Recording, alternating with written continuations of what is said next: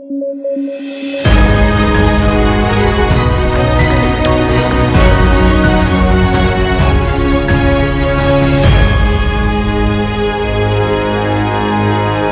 ¿qué tal? Esto es Debate a través de sudaca.pe y el día de hoy, 2 de febrero, estamos junto con David Rivera y Paolo Benza, yo soy Alexandra Ames, listos ya para conversar sobre las noticias más importantes del día. Tenemos varias noticias que se han acumulado el fin de semana y vamos a empezar por, me parece a mi juicio, un poquito la más eh, interesante de desagregar, que son los resultados de la encuesta eh, a nivel nacional que ha hecho el Instituto de Estudios Peruanos, IEP, y que se ha publicado el día de ayer, en donde hay eh, hallazgos interesantes. Uno de ellos es una gran baja en el nivel de aceptación que tiene el presidente Sagasti y también podemos ver cómo algunos candidatos presidenciales eh, han subido un poquito más, ¿no? El escano, sobre todo, el Partido Morado ha bajado, eh, Verónica Mendoza ha subido, pero todavía se podría decir que hay un empate técnico ahí entre tres a cuatro candidatos eh, debajo de Forzal. comentarios al respecto, chicos, cuéntenme. A ver, Pablo. A ver, lo, lo primero creo que se está viendo claramente lo que alguna vez decía, que es que eh, Guzmán debería haber guapeado a Sagasti y haberle dicho, hermano, de ti depende que yo sea presidente o no sea presidente. Creo que Sagasti, por más que como he visto eh, en redes sociales, algunos le reconocen haber hecho cosas buenas, el tema de la vacuna, haber firmado, ¿no? etcétera no ha sabido comunicar. Y si no ha sabido comunicar, entonces todo ha quedado escondido detrás de un manto de, malas comunicaciones y parece que eso está repercutiendo porque lo están vinculando al Partido Morado, todo el mundo lo vincula al Partido Morado, y es que es un poco ilógico no pretender que lo vinculen al partido por el cual ha sido congresista, del cual fue cabeza de lista, jefe del plan de gobierno, por el cual, eh, digamos, fue el único que habló en la presentación de candidatos. Entonces es muy improbable la estrategia que intentó este, tener el Partido Morado de sacar comunicados criticando a, a Sagasti y tal, ¿no? pidiéndole cosas. Creo que sí lo están relacionando con el Partido Morado y que eso, creo que eso es lo que le está jugando en contra y debería ya sí o sí Julio Guzmán llamarlo y decirle, hermano, no sé cómo haces, pero tú esa comunicación me la arreglas, este, Daniel Olivares, no sé cómo haces, pero toda la gente este, que conoces ahí en, comunicaciones en el Estado, este, la mueves, la paras de cabeza, haces que camine, etcétera. No sé, va por ahí, creo yo. Eh, mira, mi percepción es que es un problema no solucionable y que el Partido Morado es casi imposible que revierta esta situación, porque inevitablemente, eh, más allá de las críticas puntuales que uno pueda hacer, la gestión de la pandemia va a hacer que el país entre en una crisis o sanitaria o económica o las dos a la vez. Eh, y eso se va a achacar al Partido Morado inevitablemente. Y creo que lo que debieron hacer y se equivocaron, y creo que Julio Guzmán tiene que asumir la responsabilidad de esa decisión, es que cuando el Partido Morado quiso evitar asumir la presidencia transitoria, y la única lista que parecía como una oportunidad era la que estaba encabezada por Rocío Silva Esteban y toda la DBA y la derecha que a veces funciona de caja de resonancia de la DBA dijeron, qué barbaridad, Rocío Silva Esteban, el Perú se va a acabar. Eh, no debieron ceder y debieron ir con, esa, con ese acuerdo que además Sagasti había promovido en su momento en el Congreso. Pero bueno, bueno, se dejaron amedrentar en ese momento y yo creo que es bien difícil que puedan revertir eso. Creo que Guzmán va a tener que esperarse cinco años más y tiene paciencia.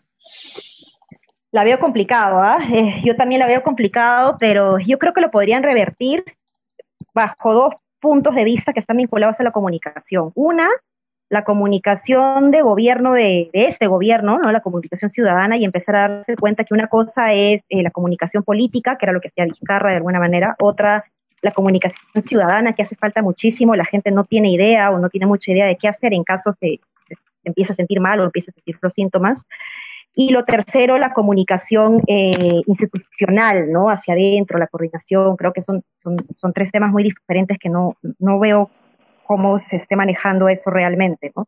Y lo otro que decía que también está vinculado a la comunicación es cómo más bien el Partido Morado se deslinda de la actual gestión. Yo quisiera creer, por ejemplo, que los mejores del Partido Morado ahorita no están en el gobierno porque están en campaña. Entonces, eh, podría ser... Pero ¿por qué deslindarse de la gestión, Ale? Eso es lo que yo no entiendo. O sea, no entiendo por qué esa, esa es una estrategia política. Yo creería que, bueno, tocó que el Partido Morado sea gobierno y el Partido Morado debió asumir desde el día uno el rol que le tocaba, el rol de partido de gobierno, y no estar pretendiendo separar cosas que son inseparables. Sí, sí, sí, es, es, verdad, es verdad. Pero ¿sabes qué pasa? Que, o sea, yo lo que siento del, partido, eh, perdón, de, bueno, de este gobierno, es que eh, he, cambiado de parecer, ¿ah? en, la última semana he cambiado de parecer, pero hasta hace una semana yo sentía que el, el gobierno de Sagasti sentía como que no quería hacer muchas cosas, como que no quería pisar callos, no quería hacer muchas reformas y más, más, bien mantener el status quo como, como típico gobierno de transición, ¿no?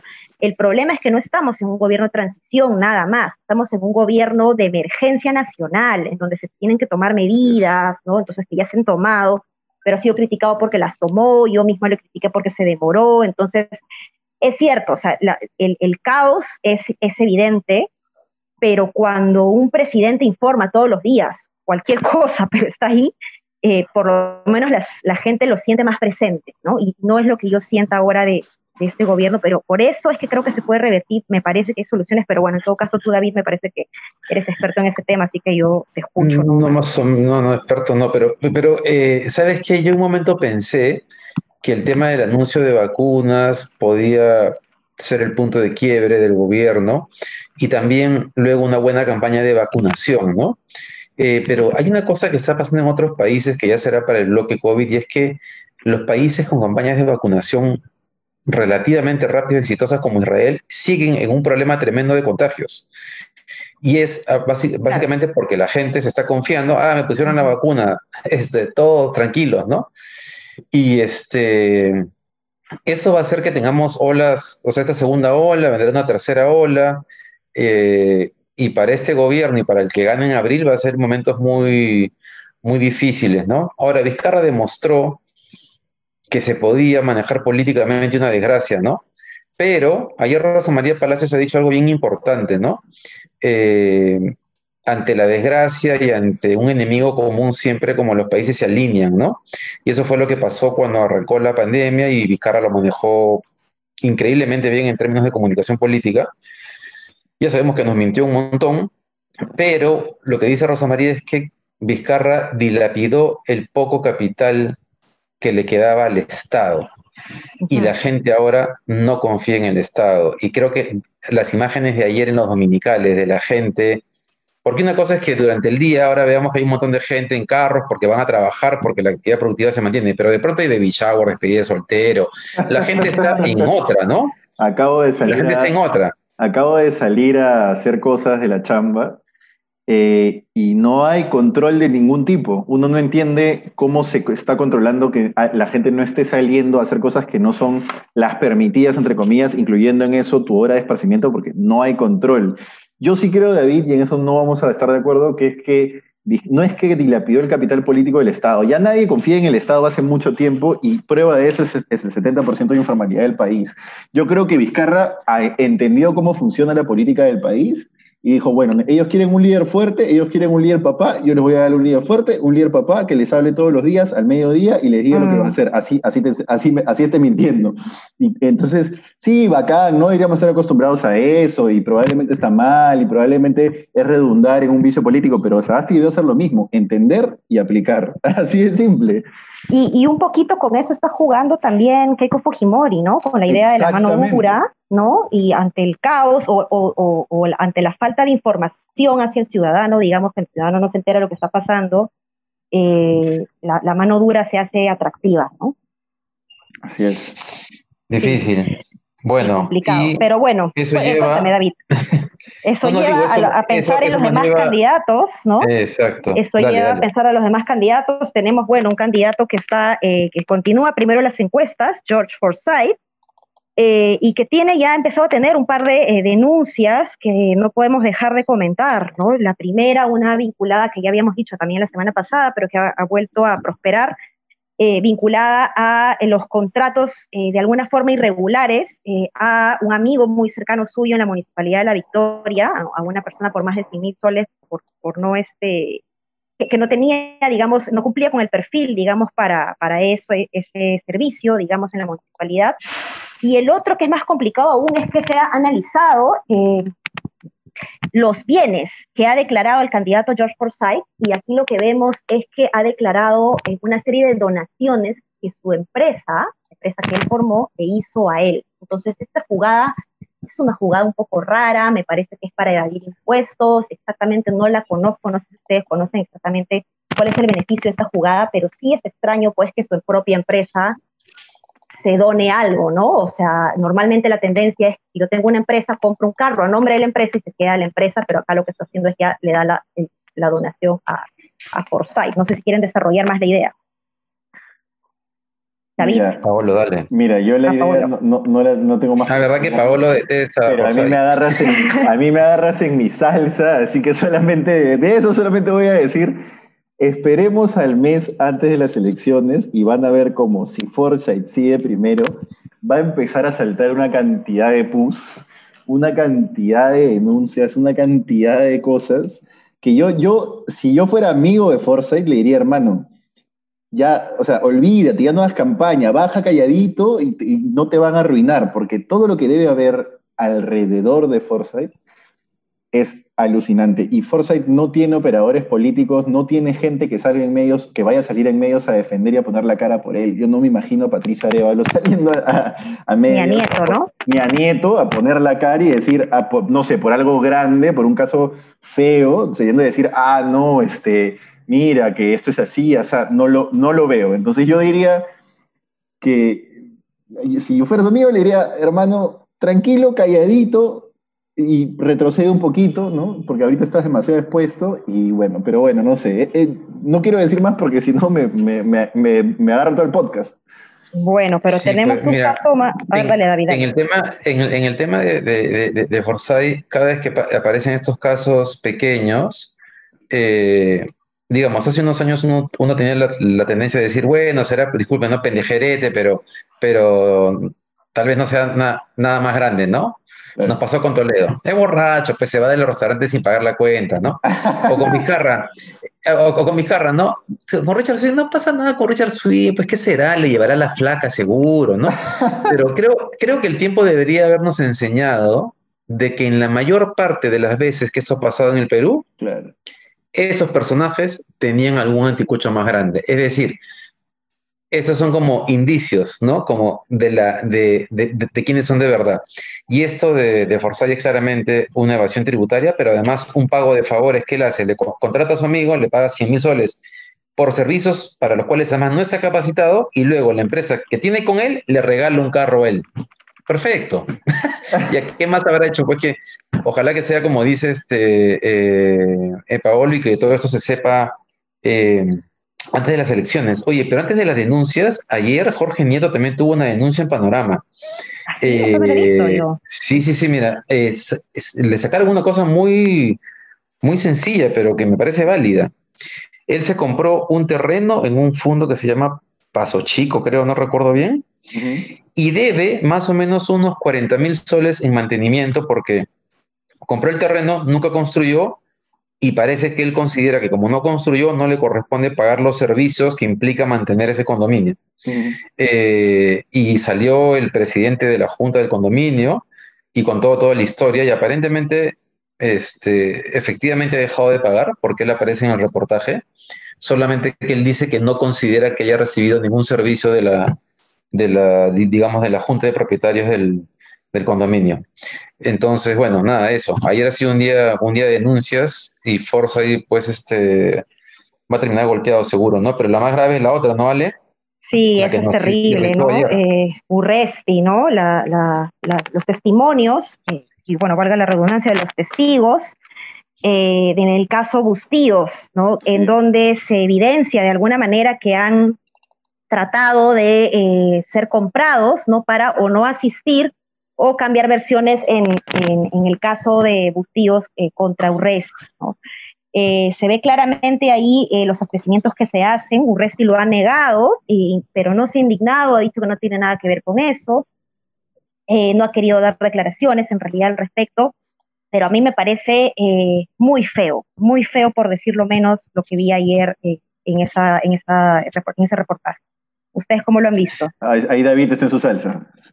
Este, oye, no, el, reportaje de ayer, bueno, solamente por lo que muestran los videos, independientemente del caso Bustillos, si se comprueba que Urresti estuvo detrás de esa, de esa, de, ese intento de, de, influir en un testigo o de pedirle que no vaya a la fiscalía, ya por eso tendría pena de cárcel sin ningún problema.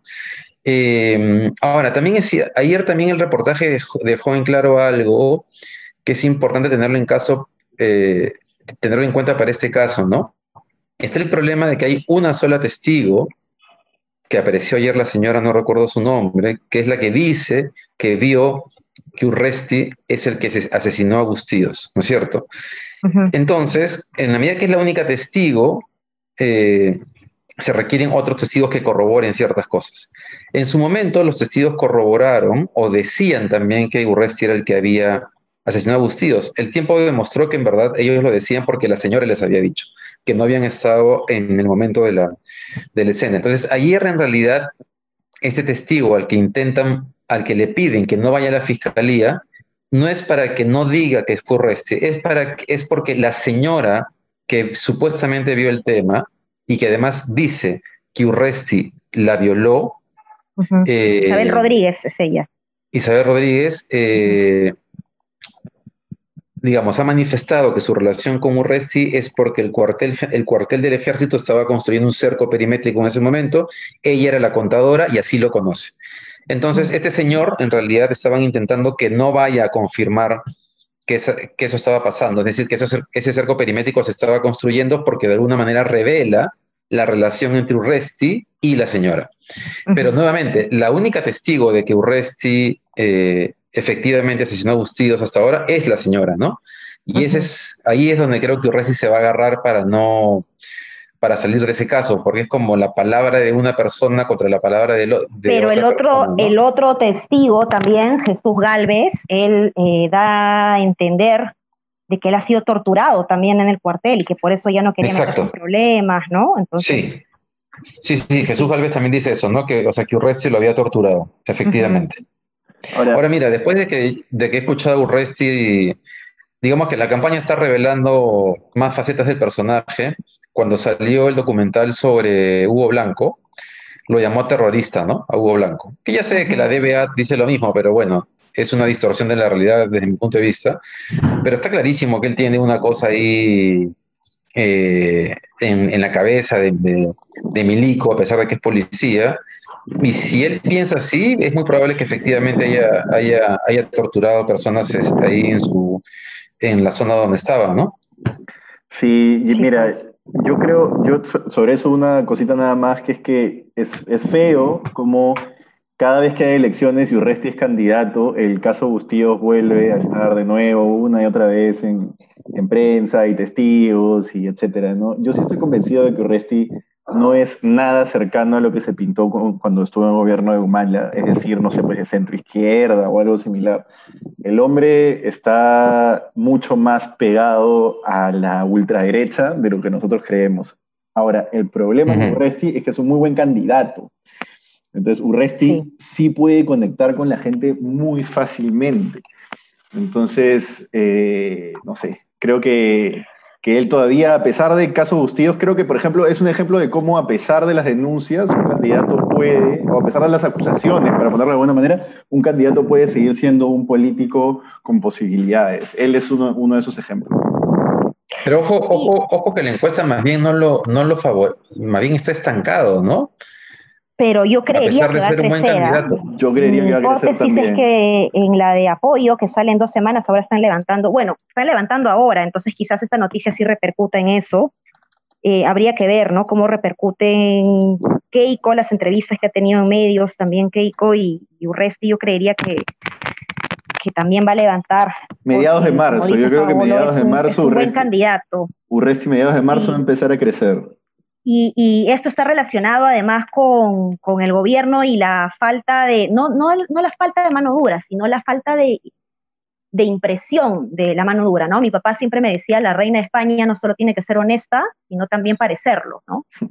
Eh, y creo que eso es lo que hace falta al gobierno de Sagasti, porque me parece que es un gobierno con gente muy limpia, muy bien intencionada, pero que le falta un poco más de energía hacia afuera. No dudo de que no están durmiendo, eh, por trabajar por nosotros, pero creo que les falta mostrar esa energía más hacia afuera, ¿no? O sea, eh, eh, recuerdo, por ejemplo, cuando todos los días se, se, veía la conferencia de prensa, las ojeras de la ministra del MEF, digamos, el año pasado, y que seguía ahí dando la batalla. Entonces, son, son gestos, digamos, que, que, la política se comunica con gestos, y creo que eso es lo que está faltando, estos gestos que conecten con el ciudadano, ¿no? A Pepe Eliche le dicen el dormilón en el Mininter, me, me cuentan extraoficialmente. ¿En serio? Escucha, pero yo lo he visto, ¿ustedes cómo lo notaron ayer? Eh, ¿Lo vieron en Cuarto Poder? Yo lo noté más eh, cuajado, lo noté cómodo en su cargo, no sé cómo lo vieron ustedes. También, también lo vi bien en eso. sí, sí, es verdad. Y eso que ha hecho el gobierno ayer es bien importante. Eh, porque en esta sensación de desgobierno y descontrol y que cada quien hace lo que quiere, va a ser muy difícil que el gobierno logre contener, digamos, con las actividades productivas caminando, va a ser bien difícil que en el día puedan verificar quién tiene pase, quién no tiene pase. Pero el gobierno tiene que sostener, si quiere tener, mostrar algo de firmeza y de trabajo, este tema de que en las noches, cuarentena, toque de queda, se retiene a la gente, se le pone su multa y se le quita el brevete, porque si no la gente va a hacer lo que le da la gana.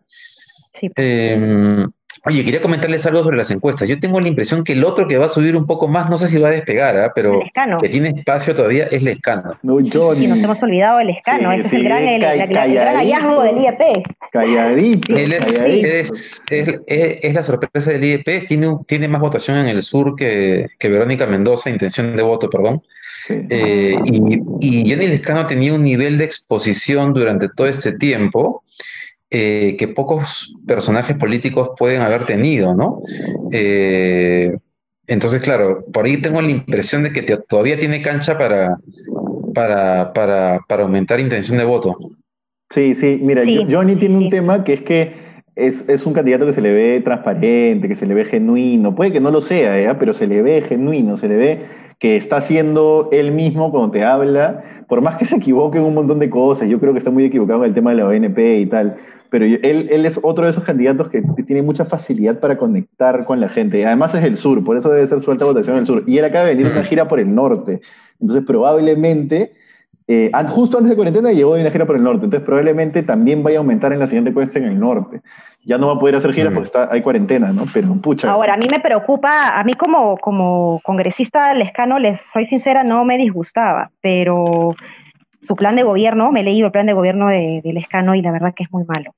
Es muy malo, pero bueno. Ahora, ahora, cuéntanos un poquito, cuéntanos un poquito, no nos dejes con, con, Ya les voy a contar, estoy, estoy, analizando todos los planes, pero ya les voy a ir contando poco a poco porque ya vamos a como 23 minutos, pero una chiqui que les puedo decir es que los partidos que han sido gobierno antes es un derrame de, miel frente a sus gobiernos. Digamos, el plan de Keiko es una oda a la constitución del 93, el plan de Ollanta Humala es eh, una oda a, toda la gestión que hizo Ollanta Humala, pero en el caso de Ollanta Humala, por ejemplo, eh, es, hice esto, hice esto, hice esto y seguiré haciendo esto y no hay nada nuevo. Entonces ya no es atractivo Humala. En cambio, Keiko habla de lo bueno de su padre y de lo nuevo de ella, lo cual es una combinación interesante. ¿Y Johnny? Johnny? No, Johnny no, pucha, no quiero hablar mal del pobre Johnny. tiene un, no, muy malo su plan, tiene que leerlo, tiene 15 páginas, creo, no me acuerdo, pero, pero muy desordenado, no hace propuestas concretas, todo es declarativo, vamos a luchar contra la corrupción, pero no hay una propuesta concreta, vamos a luchar para eliminar la pobreza extrema, ya, pero ¿qué propones? No, no, hay, no hay propuestas de política pública y no, no hay un equipo técnico detrás de él, ¿no? queda pendiente, queda pendiente entonces eso, Sí, sí, sí, sí. Bueno, nada, entonces hemos volado en el tiempo. Eh, eh, mañana seguiremos pues comentando las noticias eh, que están rebotando del fin de semana y, y, las que se vienen y también se vienen los planes de gobierno también. Un abrazo a todos y todas. Chao, chao. Hasta mañana.